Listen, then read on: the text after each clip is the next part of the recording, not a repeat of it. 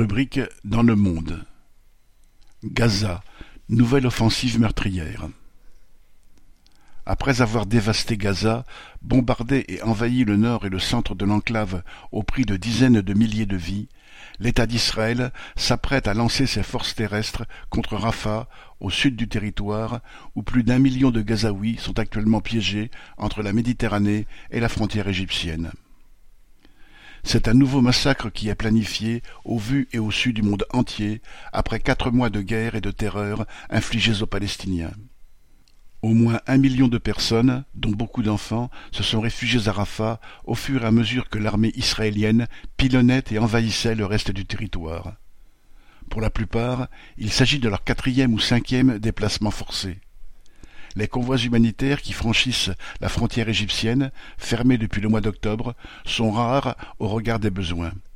Ils sont tellement insuffisants que l'Agence de l'ONU pour l'alimentation et l'agriculture, FAO, estime que près de 550 000 personnes se trouvent actuellement en, citation, insécurité alimentaire catastrophique, c'est-à-dire risquent de mourir de faim à tout moment.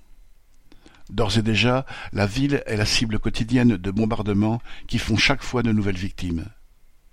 Netanyahou s'est aussi félicité d'une opération militaire menée dans la nuit du dimanche 11 au lundi 12 février car elle a permis la libération de deux otages israéliens au prix d'une centaine de morts, dont des bébés et des enfants du camp de réfugiés installé dans le centre-ville de Rafah. L'annonce du déclenchement d'une vaste opération terrestre contre Rafah augure d'une nouvelle tuerie. Elle ne pourra se faire qu'avec la complicité et même l'aide active des grandes puissances, États-Unis, France et Grande-Bretagne en tête. Bien sûr, les dirigeants américains et autres font semblant de s'inquiéter de l'inévitable cortège de morts engendré par cette offensive.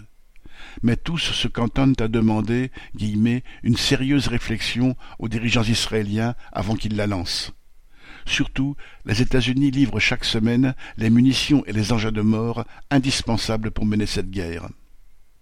Quelques diplomates européens ont pu suggérer aux USA de livrer moins d'armes à Israël à l'image de ce diplomate espagnol qui a déclaré, citation, Peut-être devriez-vous fournir moins d'armes afin d'empêcher que tant de gens soient tués. N'est-ce pas logique? Ces discours viennent de pays impérialistes de second rang qui n'ont que peu d'influence sur la situation et cherchent surtout à se réserver un rôle pour l'avenir, notamment dans le monde arabe.